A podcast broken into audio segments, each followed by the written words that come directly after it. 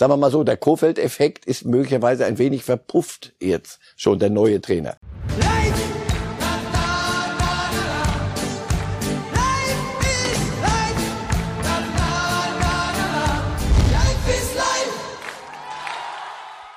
Herzlich willkommen bei Reif ist live und heute mal ein ganz besonderes herzlich willkommen an alle, die uns immer als Podcast hören. Das werden von Woche zu Woche Tausende mehr und äh, es scheint dort ganz gut anzukommen. Darum speziell Ihnen, die uns jetzt nur hören und nicht sehen, ein ganz, ganz herzliches Willkommen. Was Ihnen allerdings entgeht, liebe Podcast-Fans, ist jetzt Marcel Reif zu sehen, den ich ganz herzlich im Studio begrüße. Guten Morgen. Guten Morgen, Herr Reif. Das, manches ist bitter im Leben. Vielleicht überzeugen wir jetzt ja auf diesem Weg beim Podcast hören Ja. den einen oder anderen Ja. doch mal einzuschalten, um sie zu sehen. Ja, Herr Reif, es war so ein bisschen die Woche der Auslosungen. Äh, Nations League, ja, fangen wir erst mit dem Positiven an. Ich muss sagen, Nations League, die ich ja eigentlich auch immer verurteilt ist, habe, Ist gut gelaufen, die Auslosung. zumindest glatt und fehlerfrei. Und wenn man sich anschaut, Italien, England, Ungarn, das verspricht zumindest attraktive Freundschaftsspiele. Also vielleicht geht dieses Konstrukt doch noch auf. Ohne dass wir den Wettbewerb hochjubeln wollen. Aber es klingt nach guten Spielen. Ja. Und Vorbereitungsspielen auf die WM und äh, all das. Ja, ja, die Namen sind gut. Und jetzt lass uns gucken vielleicht. Wer im Juni Lust hat, Fußball zu spielen, Wer, wenn die wer Saison dann vorbei nach ist. der langen Saison sagt, sag mal, aber ich denke, wir müssen doch noch nach Katar, oder nicht? doch, auch noch. Aber jetzt erstmal Ja, und die andere Auslosung, Sie haben gerade schon die Hände über dem Kopf zusammengeschlagen. Ein Wort noch zur Champions League. Da ist ein Apparat, der sich tagelang darauf vorbereitet, 16 Mannschaften zueinander zu losen. Wir haben ja in einer der letzten Sendungen hier So unsere hier Spaßauslosung mit Playmobil gemacht und sind da glatt durchmarschiert. Und dann muss wiederholt werden. Die Bayern werden sich nicht beschweren, weil statt Atletico ist es jetzt Salzburg. Ihr Eindruck von der Veranstaltung? Peinlich. Ja, ehrlich, könnt ihr irgendwas? Sag mal, könnt ihr, könnt ihr irgendwas? Und ich verstehe doch auch dann andere, so Real Madrid, die sagen so, pass auf, Leute, ähm, das, also hör auf, komm, das ist, das ist so unterirdisch im Jahr 2021.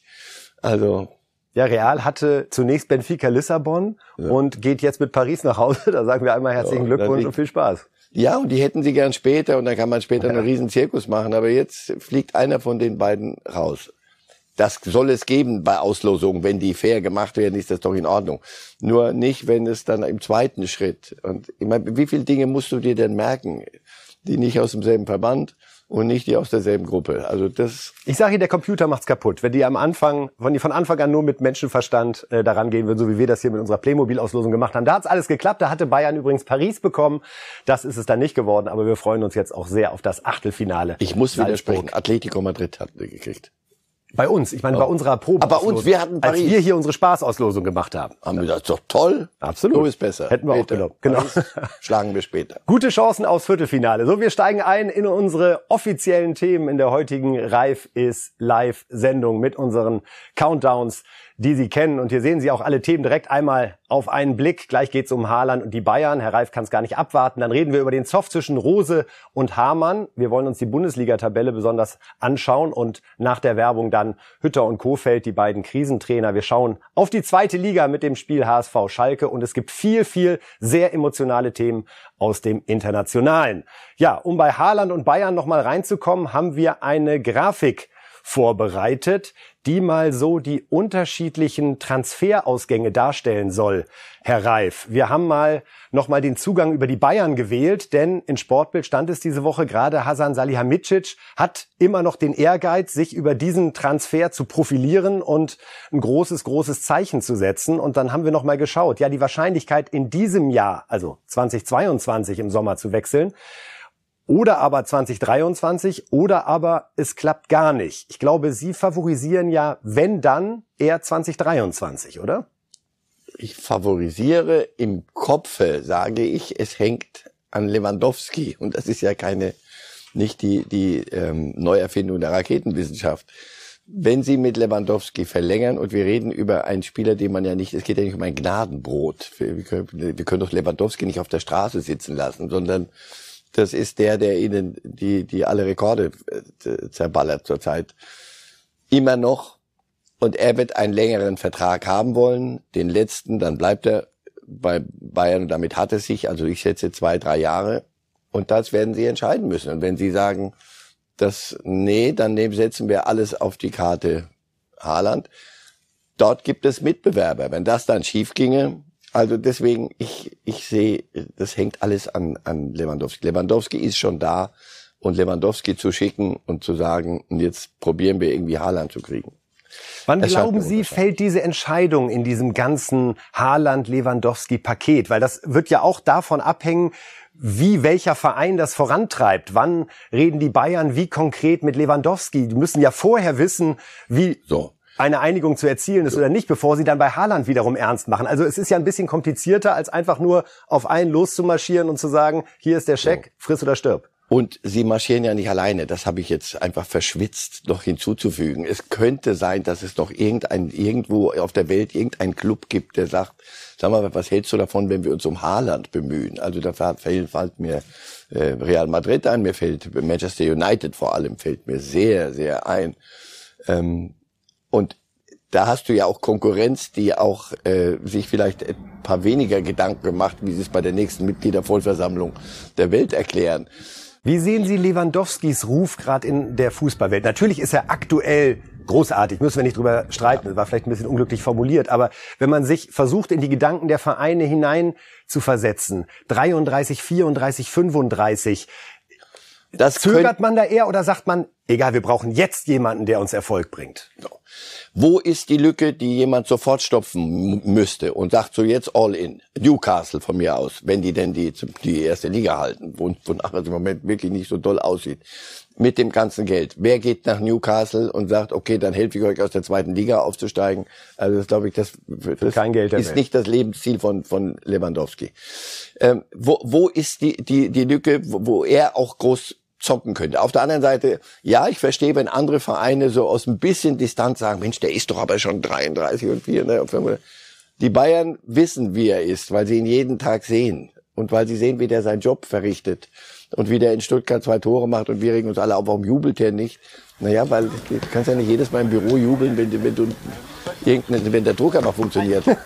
So, so, so ist der fit, fitter als alle anderen. Die Jungen müssen, die müssen ja mit ihm trainieren. Und die, das, die, dass die das zuweilen, weil die sagen, Mensch, wie macht er das? Ich muss jetzt hier wieder Runden rennen wie ein Depp, damit ich so eine, und krieg die, die, die so ein Sexpack auch nicht hin.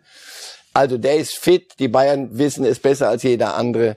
Sie werden sich in Kürze jetzt zusammensetzen und ich glaube noch nicht mal auch, dass Lewandowski sagt, so jetzt ver verzehnfacht mir das Gehalt. Ich glaube, also wenn Sie mich fragen, Sie Bayern würden einen großen Fehler machen. Deswegen nochmal, die, die Haaland wäre eine prima Bayern-Geschichte, aber die Zeitschienen, die, die laufen irgendwie aneinander, aneinander vorbei. Und, der, und Haaland wird sich aber auch nicht hinsetzen, jetzt sagen, Kinder, alles gut, dann warten wir noch drei Jahre. Ihr ruft an, wenn ihr soweit seid. Das wird er nicht machen und sein Raiola wird es nicht machen. Wenn Sie mich fragen, war gerade eine schöne Formulierung von Ihnen. Das ist das Prinzip der Sendung übrigens. Aha. Ja. Verstehe. Daran haben wir auch vor, ja. äh, bis auf weiteres festzuhalten. äh, glauben Sie denn, dass Lewandowski Bayern, dass das so ein Januar-Februar-Thema wird? Ja, ich glaube, das ist ja jetzt schon. Man, man hat ein paar Dinge schon äh, angeklopft und in etwa wissen die Seite, alle beide Seiten, woran sie sind. Und ja, ich kann mir gut vorstellen, dass die Bayern wirklich mit sich, mit sich auch ein bisschen ringen. Es gibt sicher den einen, hoffentlich gibt es dort auch widersprüchliche Stimmen, damit man sich reibt und dann zu einem vernünftigen Ergebnis kommt und nicht alles absegnet, was einer sagt. Deswegen ja, sie werden es sehr bald erledigen müssen, das, das Thema. Denn sonst diskutieren wir hier zu oft. Für uns gut, für andere nicht so. Äh, die Bayern spielen jetzt gegen Wolfsburg und Lewandowski, das müssen wir zu dem Thema noch mal erwähnen, kann noch einen Gerd Müller-Rekord übertrumpfen. 42 Tore in einem Kalenderjahr, das hat Gerd Müller 1972 geschafft. Lewandowski hat es jetzt in 2021 auch schon geschafft. Ich entnehme Ihrer Mimik, Sie fürchten, dass er sich da auch noch heute ein Tor schnappt und auch es an der Stelle Gerd Müller überholt. Das eine oder andere spricht dafür, dass er, Vor allen Dingen der Gegner. dass er nicht darum bittet, heute mal draußen bleiben zu dürfen. So, das, das, der macht sein Ding und wie gesagt, ich schätze den enorm, auch seine Entwicklung in den letzten Jahren, wie der, wie der sich zum Mannschaftsspieler entwickelt hat, über seine Quoten hinaus, sondern auch Teil des Teams ist. Die, Spiel die anderen mögen ihn, Und das war früher nicht so. In Dortmund, ich wirklich erinnere mich, in Dortmund gab es ja auch mehrere Polen in der Mannschaft und landsmannschaftlich man jubelt hat. Der hat vorne die Tore geschossen, aber bis manche, eine der zwei anderen Polen, bis der zum Gratulieren kam, war das Spiel leider schon wieder weitergegangen. Also das war eine solche Ich-AG wirklich. Musterbeispiel. Hat geliefert, also deswegen haben, konnten alle damit leben, aber das war nicht so eine, so eine Atmosphäre, wie die du jetzt bei den Bayern findest. Das ist auch für Lewandowski im Übrigen auch sicher etwas, was, was er sich nochmal überlegen wird. Der muss nicht mehr die, die letzten Brötchen zusammenkratzen, sondern kann jetzt schon zweimal warm essen der wird sich das auch überlegen, wo, wo, wo, wohin, wie reize ich die Bayern, wie weit kann ich irgendetwas ausreizen? An welcher Stelle würde es schiefgehen? Und wo ist die Alternative? Sagen Sie mir den Club, den, wo Sie ihn jetzt sofort sehen. Paris. Wirklich schwierig. Nein, ganz ehrlich, zu Paris würde ich auch nicht gehen. Ich finde, Paris hat ja. irgendwie so eine Entwicklung genommen, wo ich sage, da muss ich nicht hin. Und also, er, ich werde auch nicht mal, gefragt, als Mannschaftsspieler in einer Mannschaft wie Bayern, die so funktioniert, und dann siehst du Paris und sagst, ja, ist doch ganz schön mal mit den Globetrotters einmal am Wochenende ja. im Park sich treffen und ein bisschen Zirkus machen. Aber so als Ding nicht. Real Madrid, Benzema. Vielleicht Man City. Man City. Aber die wollen ja Kane, wir wissen. Die wollen den, da ist, sind die Dinge schon, glaube ich, ziemlich klar und Gut, wir werden sehen, was passiert an der Stelle und wollen äh, am Ende des Bayern-Themas nochmal ganz kurz auf die Hinrunde zurückblicken und lassen das zunächst mal den Trainer tun, denn Julian Nagelsmann hat sich dazu geäußert. Wir hatten, und ich klammer mal Augsburg und Frankfurt aus, äh, Augsburg haben wir kein gutes Spiel gemacht, äh, aber das ja, kann, finde ich, passieren. Äh, Frankfurt haben wir ein sehr gutes Spiel gemacht und verloren. Keiner weiß so ganz genau warum. Natürlich hatten wir einen extremen Dämpfer, aber der hat auch, finde ich, ähm, ja, einen gewissen Prozess ausgelöst bei uns, dass ähm, ja, wir einfach immer wieder auch sehen, dass, dass kein, keine Mannschaft dieser Welt irgendwie unfehlbar ist und dass mal Dinge passieren können, die völlig unvorhergesehen sind. Ähm, ihr wisst, über was ich spreche. Ähm, das haben wir, hat bei München auch ich so noch nie erlebt und äh, wollen wir auch ungern wieder erleben. Sprich, das war schon ein kleiner Dämpfer dieser Hinrunde, der einen kleinen Schatten auch drüber legt, aber jetzt nicht so, dass es gar kein Licht zu sehen ist. Ich finde, wir haben eine super äh, Bundesliga-Saison gespielt, sehr konzentriert, Champions League genauso, sehr konzentriert, viele Tore. Wenn die Fans äh, im Stadion gewesen wären, glaube ich, viele emotionale Momente auch beschert mit ähm, hohen Siegen, mit ähm, vielen guten Momenten. Von dem her bin ich ähm, ja insgesamt unglaublich zufrieden, wie ich im Club aufgenommen wurde.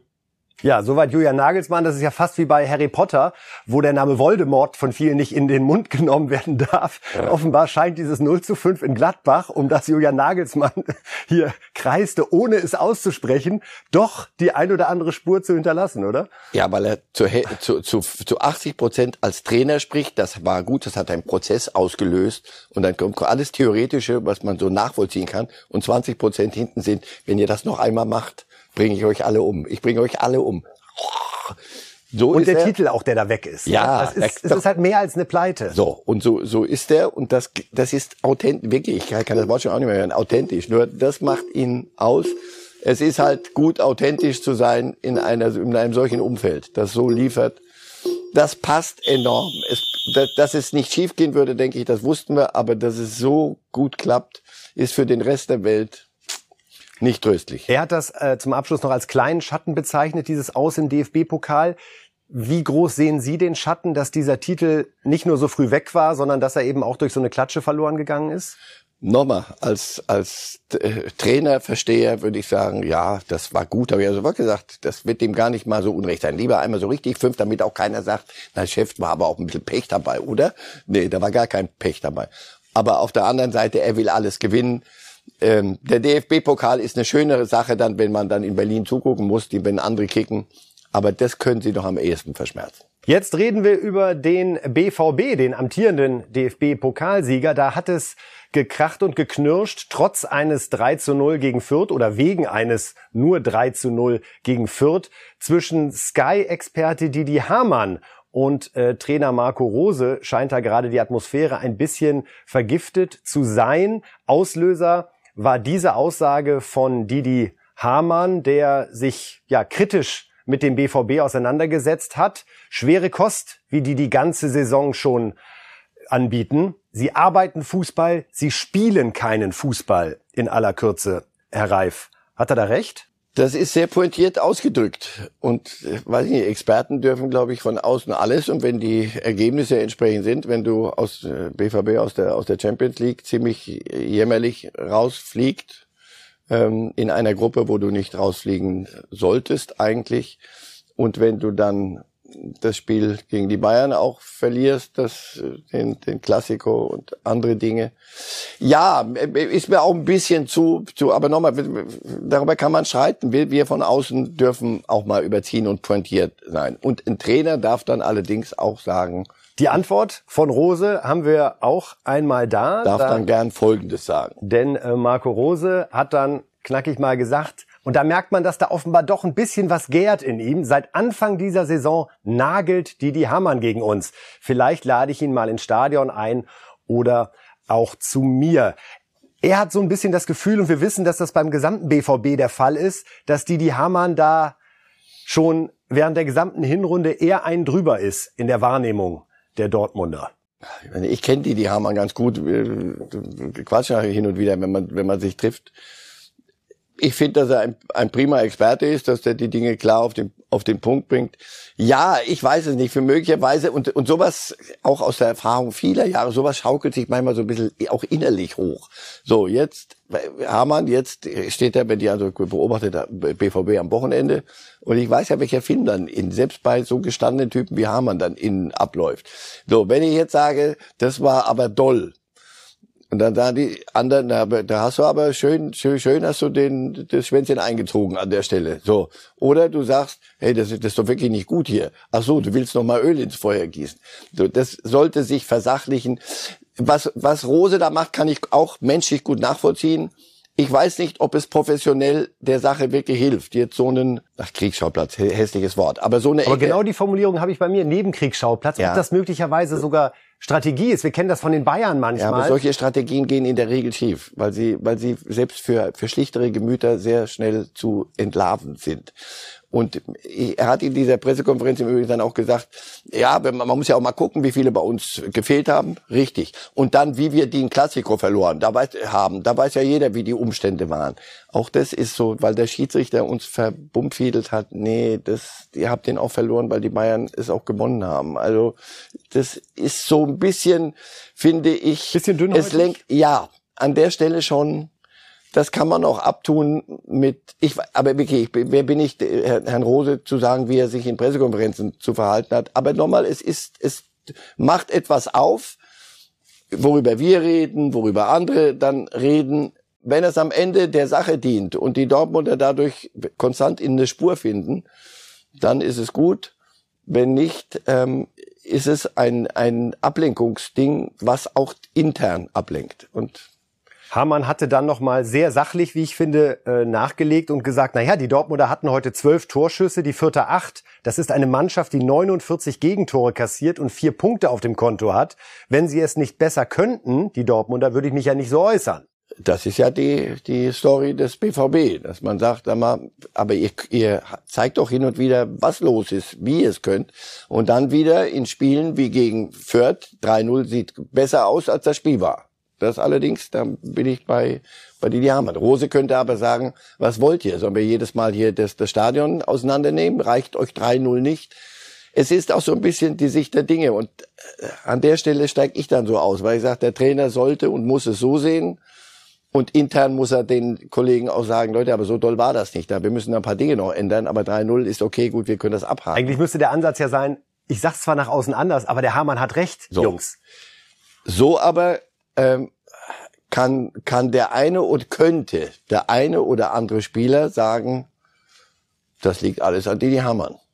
Und das hilft in der Regel. Wir haben gerade zurückgeblickt auf die Hinrunde der Bayern. Julian Nagelsmann hat das auch getan, Herr Reif. Wie würden Sie Dortmund nach dieser Hinrunde bilanzieren. Auf der einen Seite muss man sagen, haben sie punktemäßig in der Bundesliga geliefert. Ja, sie sind zwar in Anführungszeichen nur Zweiter und schon sechs Punkte hinter Bayern, aber die Punkteausbeute an sich ist äh, sehr, sehr respektabel. Im DFB-Pokal sind sie noch dabei, müssen jetzt zu St. Pauli, wird äh, interessantes Spiel. Aber dann steht da eben dieses Aus in der Champions League. Und jetzt auch eine Europa League Runde gegen die Glasgow Rangers, wo man zumindest mal genauer hinguckt, wie das werden wird. Haben Sie schon so einen rose BVB-Gefühl bekommen in diesem Jahr? Nicht wirklich, weil ich ihm ja auch ein Stück folge. Äh, die Ausfälle, die sie hatten, die, die, die verletzten Misere, wirklich, die wurden wirklich gebeutelt äh, an, an wichtigen Stellen. Es sind auch ein paar Dinge, ein paar Umbrüche äh, am Laufen. So ein Witzel, der mal so eine zentrale Figur war und dann plötzlich wegbricht, auch, weiß ich nicht, ein paar Meilen zu viel geflogen. Jetzt, jetzt kommt er wieder so ein bisschen. Das sind Dinge, die können die Bayern mal mit da, muss Jalla halt auf der Sechs spielen. Das haben sie halt nicht. Die, die, die Tiefe des Kaders so haben sie nicht. Ähm, deswegen folge ich ihm ja ein, ein ganzes Stück. Und dennoch sage ich, pass auf, das war eine Gruppe. Das war nicht ein Abend, wo du 0-5 mal verlierst, sondern das war eine Gruppe. Da hast du sechs Spiele und in sechs Spielen solltest du dich gegen, ich habe die Teilnehmer weitestgehend vergessen, bei allem Respekt, unter anderem Sporting äh, Lissabon. Ajax noch dabei. Ja, und Ajax, okay, gut. Schickers da sage ich, das sollte man eventuell hinkriegen. Gerade wenn man die ersten beiden Spiele gewinnt. So. Und das haben sie nicht. Das müssen sie sich vorre vorrechnen lassen im Übrigen. Aber das interessiert mich nicht. Da müssen die gucken, wie sie mit ihrem Geld klarkommen. Aber rein fußballerisch sage ich, das war unter der Latte durchgesprochen. Bei, äh, bei allem, was, was man zugute halten muss, war das drunter. Deswegen, ich bin mit, mit noch nicht durch. Es gibt Momente, da sage ich, heißer, wer spielt mir so einen Zinnober Umschaltfußball, wer kann das mit Haaland, mit allem, wer zeigt mir eine Mannschaft auf der Welt. Das ist Weltspitze. Und dann wieder Spiele, wo du sagst, boah, das ist wirklich wie im Bergwerk, laufen sie halt so ein bisschen uninspiriert an. Nee, es ist noch nicht Rose Fußball. Gut, und wir schauen jetzt nämlich in unserem ja etwas melodramatisch formulierten Themenkomplex traurige Tabelle einmal auf die aktuelle Bundesliga Tabelle. Denn da gibt es eine statistische Auffälligkeit diesmal, die schon nachdenklich macht. Die also, Bayern sind Erste. Überraschung, drei Ausrufezeichen. Bayern also ganz vorne. Aber wenn man auf Bayer Leverkusen guckt, die haben 28 Punkte und liegen 12 Punkte hinter Bayern, also hinter dem ersten. Und wenn wir jetzt auf die zweite Hälfte schauen der Tabelle, dann sehen wir, dass Leverkusen auf den 16., auf den Relegationsplatz nur elf Punkte Vorsprung hat. Das heißt, wir stehen nach dem 16. Spieltag, Herr Reif, in einer Situation, wo der Tabellendritte näher an Platz 16 ist als an Platz 1. Und das kann ja eigentlich nicht das sein, was eine spannende, ausgeglichene Liga darstellen müsste zu dieser Phase Spannende, ausgeglichene Liga. Wenn wir eine hätten. Wovon sprechen wir gerade? nicht von der Bundesliga. Wenn man die beiden, die zwei da vorne wegtut ist das doch ne, überhaupt nicht traurig. Dann finde ich, genau so stelle ich mir eine Tabelle vor, dass auch der 16. noch irgendeinen einen sinnhaften Auftrag hat in dieser Liga, also irgendwie mit Fußball zu spielen.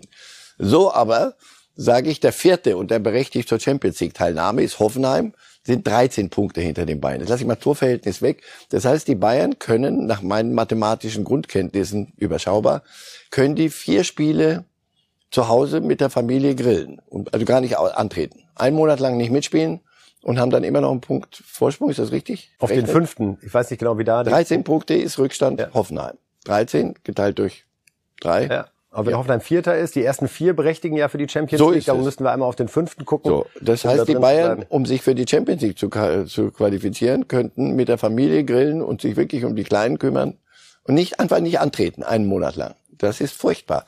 Und das letzte Beispiel war doch Mitte der Woche. Also die Bayern fahren nach Stuttgart. Richtig? Korrekt. Dass wir reden nicht über, über die Spielvereinigung Fürth, die ja jetzt gewonnen haben, großartig. Sondern, also einen, einen hoffnungslos überforderten Zweitligisten, der, der irgendwie guckt. Und das machen die prima und drehen nicht durch. Alles gut. Aber die fahren also zu Stuttgart, einem gestandenen Bundesliga-Verein, die werden nicht deutscher Meister, aber es sind gestanden, so, fahren Mitte der Woche dahin, spiel am Abend, gewinnen 5-0 ist doch wurscht, Gnabry super und Lewandowski super und am nächsten Tag kein Mensch sagt, sag mal, das ist doch furchtbar, oder? Was, was treiben wir in dieser Liga? Das, niemand hat sich, ich habe niemand hier, niemand schreibt einen flammenden Kommentar, Herr Kollege, am, am Don, Donner, Donnerstag oder Mittwoch. Warum schreibt dann, sagt niemand, furchtbar, furchtbar, furchtbar, das muss sich ändern? Das ist das, was mir am meisten Sorge gemacht hat, dass wir das so zur Kenntnis nehmen. Ja, die Bayern waren halt da, haben wir 5-0. 2-0, 2,5-0, äh, irgendwas, aber nicht, nicht 5-0 und ja, Lewandowski hat gar nicht so gejubelt. wie gesagt, warum soll der... Es ist normal geworden, dass Bayern München auswärts bei einem gestandenen Bundesligisten 5 zu 0 gewinnt. Das ist das Traurigste. Da gucke ich jetzt mal auf Tabelle. Tabelle ist äh, Momentaufnahme und noch nie war der Osterhase ein Weihnachtsmann und all das stimmt ja. Wenn du dir das einmal anguckst, wenn das so ist und das normal war, und das war ja nicht ein Glanzauftritt der Bayern, sondern das war mal im Spiel gesagt, sag mal, wir wollen doch nach Hause, oder? Und bevor ich mir wieder die Nagelsmann morgen, bevor unser, unser, unser Trainer wieder durchknallt morgen und uns, lass uns, komm, wir machen mal ein bisschen schneller. Bum, bum, bum, bum, bum, 5-0. Und dann geht man nach Hause und die Stuttgarter gratulieren auch freundlich. Man geht auseinander und sagt, so ist das Leben halt. Das ist das, was diese Liga natürlich, aber nicht nur in Deutschland, das ist anderswo auch so. Ich war immer ein strikter Gegner an der Bundesliga rumzubasteln und zu sagen, wir brauchen vielleicht doch mal einen anderen Modus, weil grundsätzlich die Idee 34 Spieltage und es entwickelt sich etwas über eine Saison, man kann auch mal eine Schwächephase haben und trotzdem Meister werden, äh, ist vom Grundprinzip eigentlich das, was ja wunderbar klingt und auch sehr gerecht ist. Müssen wir trotzdem, wenn die Bayern jetzt zum zehnten Mal Meister werden, und es sieht ja danach aus, müssen wir trotzdem anfangen, darüber nachzudenken, in Playoffs zu gehen, ein Finale um die Meisterschale zu machen, um einfach die Spannung, man muss es leider ehrlich sagen, künstlich zu erzeugen ja. und zu vermeiden, dass wir uns frühzeitig nur noch damit beschäftigen, wer wird Vierter und wer steigt ab. Ich habe ja noch deutsche Meisterschaftsfinale erlebt. Ähm, da gab es aber die, die Südwest und der Norden und das war so. Da führt man dann verschiedene Ligen zusammen. Das kann ich nachvollziehen. Aber jetzt aus einer, aus einer Meisterschaft, die 34 Spieltage dauert, am Ende irgendwie ein Finale zu basteln, ist Unfug. Also sorry, das, das, das kriege ich nicht hin. Selbst zugunsten einer, einer günstig geschaffenen Spannung nicht. Und Playoffs, Herr Kollege, was, dann, man spielt man noch fünf Spiele mehr, wo die Bayern 5-0 gewinnen. Das ist. Also Sie glauben, das nein. Prinzip der Überlegenheit würde darüber nicht ausgehebelt. Eventuell gibt's mal den Zufallstag, ja, wo jemand den, so ein 5 zu 0 wenn, wenn es nur um einen Tag ginge, so wie Gladbach, das kann immer mal passieren.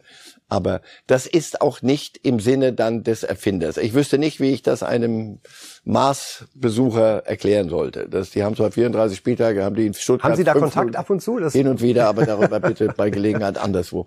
5-0 in Stuttgart gewinnen die immer, das, so, aber das zählt alles nicht. Die spielen jetzt heute Abend einmal und wenn sie das verlieren, sind sie nicht Deutscher Meister. Sorry, ich weiß, das tut uns allen weh und wir überlegen uns tausend Dinge.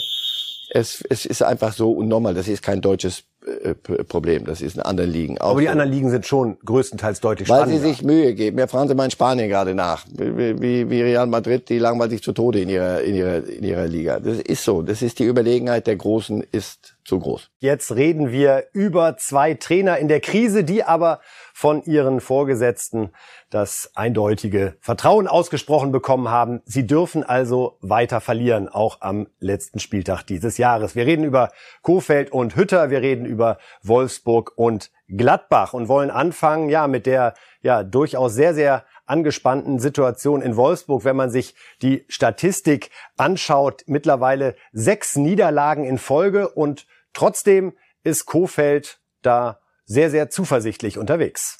Was ich in den letzten Tagen und Wochen hier erlebt habe, ist eine sehr breite, konstruktive Unterstützung im Verein. Wir alle wissen, in welcher Situation wir sind und wir unterschätzen sie auch nicht. Wir erkennen sie an, dass es eine sehr schwierige Phase ist.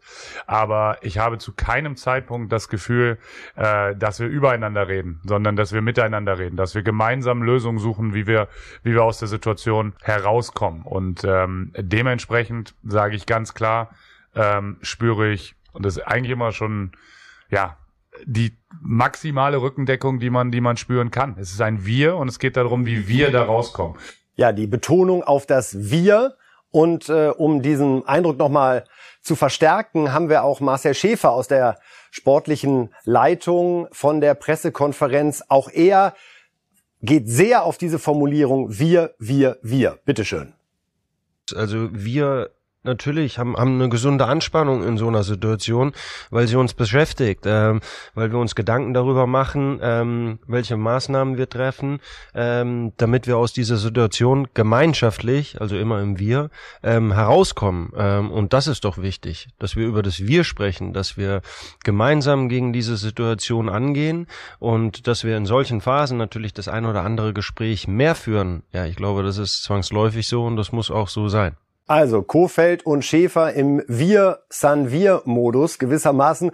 Haben die sich vorher abgesprochen und gesagt, pass auf, ganz wichtig ist jetzt, dass wir den Eindruck erwecken, das ist hier alles in einem Boot, alle gemeinsam, wir schaffen das. Ja, und ich bewundere auch Ihr selektives Hinhören. wir, wir, haben Sie gesagt. Das, der zweite, das zweite Wort war herauskommen. Ich nicht, ich, komischerweise, mir geht's jetzt mehr um herauskommen aus dem, wo Sie sind gerade. Das ist, glaube ich, der entscheidende Punkt. Und nicht wir, mehr wir, weniger wir, sondern wir, das, aus diesem Ding muss man rauskommen jetzt, weil das ist der VfL Wolfsburg. Und das ist so, da sehe ich so wenig. Also von Woche zu Woche und ich wirklich, Kofeld ist ein wunderbarer auch Rhetoriker und ich sehe auch, wie der sich da einbringt. Das siehst du ja auch während des Spiels. Ich kann aber alles nicht, nicht beurteilen, was er wie, wo im Training macht und wie, das, das weiß ich alles nicht. Das ist zu weit weg. Ich sehe nur, dass ein Kader wie der Wolfsburger offensichtlich nicht funktioniert. Dass da viele Dinge offenbar so im, im Argen sind und wir kommen dann gleich zu, zu Gladbach auch. Das liegt dann nicht nur an der einen Figur. Nur er wusste, als man ihn gefragt hat, kommst du, ja. Und dass, dass die Wolfsburger jetzt nicht sagen, so, wir müssen morgen über den Trainer noch mal reden. Ich meine, irgendwann geht, gehen ja auch die aus, die möglicherweise noch nachfolgen könnten. Er ist der Zweite, ja, das haben wir nicht vergessen, dass da Marc van Bommel vorher schon war. Es ehrt Schmatke, dass er öffentlich gesagt hat, der, der, auch der Chef noch von Marcel Schäfer, der Oberste, dass er sagt, ich habe mich im ersten Trainer getäuscht und ich habe offenbar auch viele Dinge, was den Kader angeht, vorgehabt, die nicht funktioniert haben. Und er muss es jetzt ausbaden, nur er wird es bald machen müssen. Denn und er wird im Normalfall heute verlieren äh, bei den Bayern, was ja auch ehrlich gesagt wahrscheinlich dann die normalste Niederlage ist. Aber dann geht man in die Weihnachtsferien mit sieben Niederlagen in Serie. Na, und wenn Spaß. jetzt nicht Weihnachtsferien wären und man dann noch wirklich dann mal die Zeit hat, in Ruhe Dinge mal ein bisschen mehr in Ruhe zu klären, dann würde ich auch sagen, also dann müssen wir auch nach dem dritten Trainer gucken, wenn das so weitergeht. Weil die in der Mannschaft ist ja nun nicht so, oh, also der, sagen wir mal so, der Kofeld-Effekt ist möglicherweise ein wenig verpufft jetzt schon, der neue Trainer. Und das ist so, Mannschaften funktionieren leider so nach dem. Das ist also der, der uns jetzt ins, in die, in die Morgensonne führen sollte. Also das ist so, wie sie kicken und wie sie, wie sie Spiele verlieren, das ist, da stimmen viele Dinge nicht. Ja, das gilt größtenteils auch in der jüngsten Vergangenheit für Gladbach unter Trainer Hütter. Die haben ihre vierte Niederlage in Serie kassiert gegen Eintracht Frankfurt in dieser Woche. Und auf der Suche nach Erklärungen hier der Trainer Adi Hütter. Und äh, wir halt gerade in unserer Situation ähm, einfach zu viele Fehler machen im Abwehrverhalten und äh, das muss man ganz klar sagen und so einfache Gegentore bekommen und äh, und vorne hm, sind wir jetzt gerade nicht so so bestückt, dass wir die Torchancen raus äh, äh, rausspielen rausgespielt haben, was sie aber nicht genützt haben. Deswegen, äh, wenn Sie mich nach einer Erklärung fragen, kann ich der Mannschaft nur eines sagen, dass sie heute alles gegeben hat, leidenschaftlich gefeitet hat und für mich auch äh, absolut unverdient dass sie äh, als Verlierer vom Platz geht. Ja, also Adi Hütter mit der Theorie, wir sind unverdienter Verlierer. Ich war im Ganzen schon ein bisschen überrascht, dass man nach einer Heimniederlage gegen Eintracht Frankfurt in der gesamten Führung den Eindruck vermittelt, wir sind auf dem richtigen Weg. Sind ja. die Ansprüche so gesunken? Ja, ich habe den Eindruck, in, in Gladbach äh, kommen jetzt Reflexe, wie ich sie von Gladbach in den letzten Jahren nicht, nicht gehört habe, sondern jetzt muss man dort erzählen im Himmel des Jahrmarkt. Also ich meine, wir haben drei Gegentore gegen Frankfurt kassiert. Und davor 17 insgesamt in vier Spielen. 17 durch vier. Kriegen wir beide. Alter Freund, das ist und Adi Hütter, den wirklich, ich kenne den aus der Schweiz, das ist, ich schätze ihn sehr, das ist ein, ein klasse Typ. Aber Adi, ähm, wir machen zu defensiv zu viele Fehler. Das ist dein Job. Äh, die, die muss man halt irgendwann abstellen. Aber auch da habe ich den Eindruck, das geht über mal individuelle Fehler, geht das hinaus. Es sind Dinge, die also bei, bei Wolfsburg, Weghorst und, und andere die Themen, die so rumwabern, und bei Gladbach, Zakaria und Ginter, und die haben nicht verlängert, und Düram und Player, und da muss man noch mal gucken, und der, der Neuhaus, ne, bei dem spielt er nicht. So viele, viele Dinge diese, diese, dieser Naturschutzpark Gladbach, und das sage ich mit, mit aller Sympathie, weil das hat immer Spaß gemacht. So der kleine, die Kleinen, die da oben, die, die Großen mal ärgern. Das alles ist so in so eine, so eine äh, un, unschöne Normalität runtergebrochen. Und jetzt ist man in so einem Strudel Und das ist gefährlich, weil die Mannschaft ist offenbar nicht in der Lage, aus sich selber raus zu sagen, sag mal, wir haben doch die Bayern 5-0 weggeputzt. Wo, das ist ja immer noch das Unglaubliche, wenn ja. man bedenkt, was die einmal hinbekommen Weil sie könnten. Wolfsburg, wenn sie gut spielen, und die hatten auch Auftritte in der Saison, auch unter Van Bommel mal, in die ersten Spiele erinnern wir uns noch, muss ich doch hier sagen, noch was Absolut, die, die waren auf Meisterkurs. Ja, ja, ja, genau. Das ist auch diese Hinrunde gewesen, unfassbar. So. Und das sind so Dinge, da sage ich, dass die kriegen es nicht mehr hin. Woran liegt es? Liegt das dann nur am Trainer? Natürlich reden wir dann hier über die Trainer. Aber in der, im, im Gefüge funktioniert es nicht mehr. Und das ist unglattbachhaft. Sehr unglattbachhaft, was da passiert. Unschalkehaft war es auch im Sommer abzusteigen. Wir sind eine Klasse tiefer jetzt, Herr Reif. HSV gegen Schalke. Samstagabend, der Kracher der zweiten Liga und vielleicht sogar eines der Spiele an diesem Wochenende, was die meisten interessiert. Die haben sich beide so ein bisschen gefunden, hat man den Eindruck. Nachdem es ja doch ein ähm, beschwerlicher Start war, stehen jetzt beide mit 29 Punkten da. Wir können einmal auf die Tabelle der zweiten Liga gucken, wie da aktuell die Situation ist. Man muss sich immer noch etwas die Augen reiben, wenn man da vorne St. Pauli und Darmstadt sieht. Dann HSV und Schalke mit jeweils 29. Herr Reif, wie sehen Sie Darmstadt und St. Pauli? Halten die das durch oder marschieren jetzt die Großen? Das, wenn, was wir als große bezeichnen, historisch. Ja, wenn, wenn, die, wenn, wenn sie nicht durchmarschieren, da vorne die zwei, geht die Welt für, auch für sie selber nicht unter. Den Eindruck habe ich. Oder meinen Sie, die Darmstädter sagen, so, wir müssen unbedingt in die erste Liga aufsteigen und dann mal gucken, wie wir dort überleben. So, der Weg als Ziel, das ist für solche Clubs, glaube ich, die, die, der, Ide, der Ideale. Und die, sie haben sich gefunden, naja, also der, der HSV hat, hat jetzt, glaube ich, mal die Idee entwickelt, sagen, wollen wir nicht mal wieder erste Liga spielen? Oder denn die haben sich mittlerweile sehr gut gefunden gehabt, fand ich in der zweiten Liga. So nicht als Bereicherung, sondern eher als ähm, so ein bisschen Lachnummer zum Teil. Und die Blauen hier, die haben offenbar jetzt begriffen, du, wenn wir hier nicht unseren Job machen, dann werden wir mit dem HSV noch viele Spitzenspiele in der zweiten Liga veranstalten. Und das ist nicht glanzvoll, aber es ist das, was man ihnen, jeder, jeder, der ein bisschen sich mit Fußball beschäftigt, sagen, gesagt hat nach dem Abstieg, Leute, das ist zweite Liga und spielt bitte da zweite Liga. Glaubt nicht, dass das Feiertage sind, sondern du fährst zwischen Paderborn und Regensburg und bist immer der große FC Schalke und die zu putzen. Also, ich habe den Eindruck, sie, sie, man, auf der einen Seite, wie gesagt, so, es wird Zeit und bei den anderen, komm, wir nehmen das mal an und dann kriegen wir es eventuell hin ja, wenn sie ihre Wucht entfalten und das mal ein bisschen durchziehen, wird es für, für St. auch für St. Pauli noch und für Darmstadt äh, nicht so einfach. Es ist ja fast schon bemerkenswert, dass Schalke und HSV bislang nicht den Trainer gewechselt haben im Verlauf dieser Saison. Gramozis und Walter sind da weiter im Start.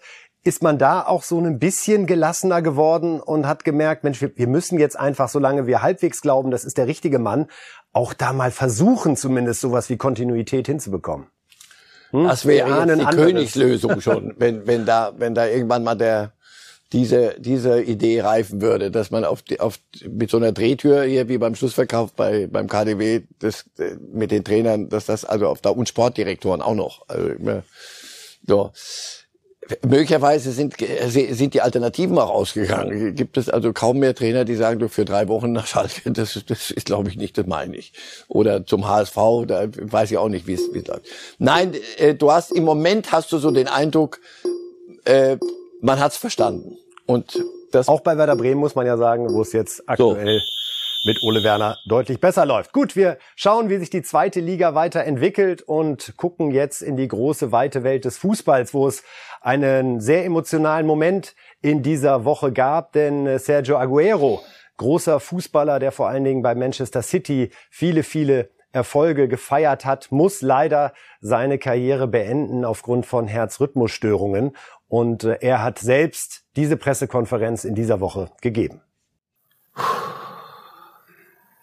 Bueno, nada, esta conferencia es, eh, Diese Pressekonferenz ist da, um euch zu informieren, dass ich mich entschieden habe, meine Karriere zu beenden. Ich habe mich entschieden, nicht mehr professionell Fußball zu spielen.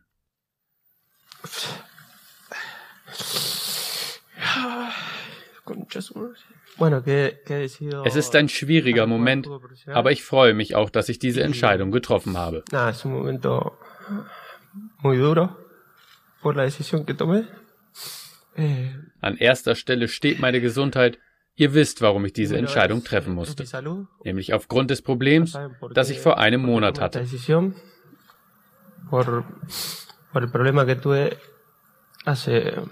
Ich war in ärztlicher Betreuung und sie haben alles gegeben. Schlussendlich haben sie mir aber auch gesagt, dass es am besten für mich wäre, wenn ich nicht mehr Fußball spielen würde. Hecho lo mejor y me han dicho que, que bueno, lo mejor era dejar de jugar. Unter Tränen gibt Aguero das Ende seiner Karriere bekannt. Herr Reif, man merkt richtig, was ihn alles beschäftigt, wie schwer es ihm fällt, loszulassen von dieser Sportart, die er so liebt. Natürlich auch die Sorge um die Gesundheit.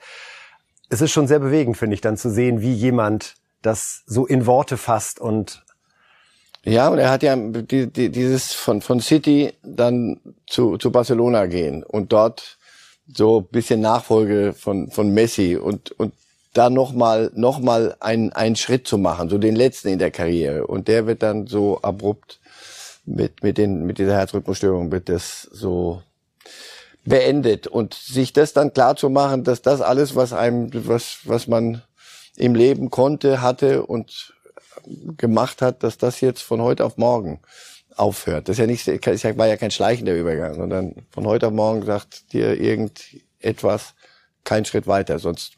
Wir sehen jetzt noch mal die Bilder von dem bitter. Spiel, mhm. von seinem letzten, wo er dann im Oktober äh, vom Platz gehen musste. Es war in der 40. Minute mit Barca gegen Alaves. Die Gegenspieler kümmern sich da auch um ihn. Sie merken, es geht ihm sehr, sehr schlecht.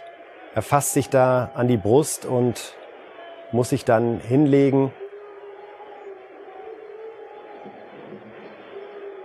Das Ergebnis ist, dass er leider, leider seine Karriere jetzt im Alter von 33 Jahren beenden muss, Herr Reif. Wenn wir auf die Karriere von Aguero zurückschauen, ich war selbst erstaunt, als ich sah, der ist fünfmal Meister geworden mit Manchester City. Mhm. Der hat auch äh, die Europa League gewonnen mit Atletico Madrid 2010. Jetzt die Copa zusammen mit Messi für Argentinien und eine äh, unfassbare Torbilanz. 260 Tore in 390 Spielen. Trotzdem habe ich ihn immer so ein bisschen unter dem Radar. Unterm Radar ja. eben nicht wahrgenommen, weil er unterm Radar war. Ja, aber er war immer ein verlässlicher Typ. Die Guardiolas und, und andere, der hat verlässlich geliefert. Ähm, und, und was mich beeindruckt hat, waren so, es war ja nachzulesen, wie sich frühere Mitspieler, Messi und andere, zu ihm jetzt geäußert haben zu, die, zu, zu seinem Karriereende. Das war schon auch bewegend. Also der, der wurde geschätzt äh, von uns so unterm Radar, aber die, die mit ihm zusammenspielen konnten, durften, die haben das sehr geschätzt, wie, wie er verlässlich abgeliefert hat. Und bei Manchester City oft genug. Hat entscheidende Tore gemacht. Ähm, aber er war nie der, der, der, der Glamour-Star obwohl die Maradona-Tochter und er war immer, immer so ein bisschen, aber ja, das war Maradona keine, war sein Schwiegervater, ja, mit der Tochter. War niemand, der, der, auch, auch keiner der laut, lautesten Sprecher. Also, wirklich, wenn man zurückguckt, äh, hätten wir ihn doch vielleicht noch ein bisschen mehr feiern sollen. Ja, äh, Treffen zusammengefasst, Herr Reif. Wir müssen über jemand anderen in England sprechen, Aubameyang. Auch jemand, der hier in der Bundesliga einen sehr, sehr guten Ruf hatte, weil er mit Borussia Dortmund unter anderem den DFB-Pokal gewonnen hat, ist dann zu Arsenal London gegangen im Januar 2018 und plötzlich wird ihm die Kapitänsbinde Binde entnommen. Äh, Ateta greift da gerade ganz hart durch, weil er aus einem Kurzurlaub verspätet wiedergekommen ist. Nimmt das da jetzt ein ganz abruptes Ende für Aubameyang? Das glaube ich und das glaube auch, dass er das äh, befeuert. Der, der weiß schon, wann die Flüge gehen und wann sie unter Umständen ankommen oder nicht ankommen oder ob man dann rechtzeitig auf dem Trainingsgelände ist. Das geht ja schon seit ein paar Wochen so, dass äh, Ateta und und Arsenal weit unter ihren ihren Möglichkeiten und die die waren eine der der der großen vier fünf da oben und und das schiebt man ihm jetzt schon auch mit in die Schuhe. Er war ja für gut 65 Millionen der Königstransfer. Ja, das ist auch so ein bisschen äh, Arsenal-like geworden. So Özil war der das mhm. Moorhuhn, das designierte. Äh, Ateta macht das auch mal so gut. Aber nochmal, äh, das, wenn wenn er keine Anlass bieten würde, wäre das nicht so. Dieser Club versucht sich ständig neu zu erfinden seit ein paar Jahren, weil sie den Anschluss verpasst haben und Das sind so typische Auflösungserscheinungen intern. Und wenn der Kapitän, vorher war mal Schaka Kapitän, den haben sie das auch weggenommen, weil der dauernd rote Karten kriegte. Also Arsenal beschäftigt sich seit Jahren mehr mit sich selber als mit denen, die ihnen da oben eine lange Nase ziehen. Und Aubameyang, der Abschied in, in Dortmund, sagen wir mal so, also es ist kein un... Kann man auch schöner und eleganter machen. Ja, das ist kein, wie soll ich sagen, das ist nicht der, der, der schlichteste Vertreter und der, der am leichtesten zu handelnde. Wir gucken jetzt mal auf die Tabelle in England, liebe Fußballfans, denn auch da wurde unter der Woche gespielt und aktuell ist es jetzt so, dass Tuchel und Chelsea da ein bisschen Probleme bekommen. Nur eins zu eins gegen Everton, während äh, Liverpool Newcastle geschlagen hat, auch Man City wieder klar gewonnen. Und wir sehen da also zumindest, nachdem ja Chelsea lange Zeit vorneweg marschiert ist, zuletzt aber nur acht Punkte aus fünf Spielen holen konnte, dass es vorne gerade eher für Man City und äh, Liverpool läuft. Äh, Herr Reif, die Premier League hat jetzt plötzlich sehr mit Corona zu kämpfen und zwar auf dem Platz. Äh, gleich fünf Spiele können dieses Wochenende nicht stattfinden, weil die Omikron-Variante äh, von Corona eben auch Spieler äh, infiziert, die geimpft sind. Southampton gegen Brentford, Watford gegen Crystal Palace, West Ham gegen Norwich, Everton gegen Leicester und Man United gegen Brentford. Fünf Spiele, die nicht stattfinden. Äh, unglaublicher Vorgang an der Stelle. Und was offenbar in England sehr diskutiert wird, ist, wie transparent geht man mit Infektionen der Spieler um. Jürgen Klopp würde sich da eine größere Offenheit wünschen. So from my point of view, I don't understand 100% why we are not more open. So um, obviously a lot of people catch COVID in a moment, get COVID. That's how it is. So I would be completely fine if some, if I, if, if I catch it, hopefully not, but if, it would be completely fine to tell, okay, I have it. So that's how it is. But what, why we hide players and all these kind of things in Dula? Nobody knows the number of players who, who has it, and it's like it's always a little bit like uh, some stuff, some players. Come on, say it, and then we can, then everybody can understand why you are not able to play. So these kind of things. Um, I really, I would prefer that, but I'm not sure if that's from a legal point of view possible. Herr Klopp, einfach offener und transparenter damit umzugehen, anstatt das so ein bisschen zu verklausulieren. Ja, aber das, das ist ja kein Fußballproblem in England, sondern das ist, wie, wie geht diese Regierung, wie geht Boris Johnson mit, mit diesen Dingen um und dann ist, Covid ist völlig erledigt, das Thema, hey, alles open, lass uns wieder ins Pub gehen und die Stadien sind voll und alles ist prima. Und dann ist offenbar alles doch nicht so, so furchtbar prima. Und dann fängt man an, oh, äh, äh können wir wirklich so offen drüber reden?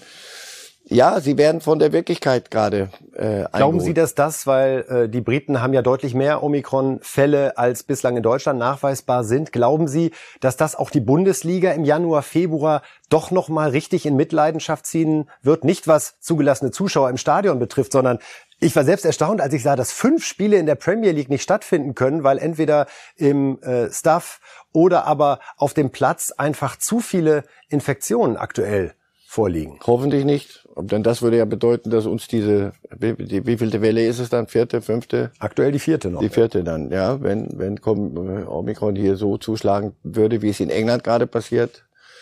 Wie gesagt, ist, ist dann nicht nur das Fußballproblem, sondern hätten wir das ganze Land wieder, wenn, wenn wir da, wo wir alle nicht hinwollen. Aber wie gesehen, wie gesehen, England, Beispiel, nicht ausgeschlossen. Wir werden gucken, wie es äh, in England natürlich äh, weitergeht, sowohl was das Sportliche betrifft, den Meisterkampf mit Man City, Liverpool und Chelsea, aber auch inwieweit ähnliche Zustände wie durch Omikron verursacht auch in der Bundesliga bald auftreten. Jetzt gucken wir erstmal auf die letzten Tipps des Jahres, Herr Reif. Ja, diesen Satz das Beste. hören Sie gerne, oder? Ja, das Beste drauf. Die Marcel Reif Prognosen für den letzten Spieltag 2021 gleich am Freitag der Sieg der Bayern gegen Wolfsburg, was dann die siebte Niederlage in Folge wäre und ein Tor von Lewandowski. Fast schon heute, ne? Oder? Ist schon heute, ja. Ich glaube, ja. Ja. Am Freitag. Freitag ist Freitag. Kommen ja. wir nicht dran vorbei. Frankfurt hat die Glasner Welle jetzt erwischt und schlägt Mainz und äh, Bochum Union 1 zu 1. Glückwunsch zur Hochzeit an der Stelle an Max Kruse. Auch das wird hier in der Hauptstadt gerade zelebriert kann man so in so einer englischen Woche ja nochmal ganz gut dazwischen schieben. Leipzig gegen Bielefeld, also da geht's rauf und runter weiter, Herr Reife. Ja, aber im Moment eher rauf. Schön gesagt. Kann man von Fürth leider nicht behaupten.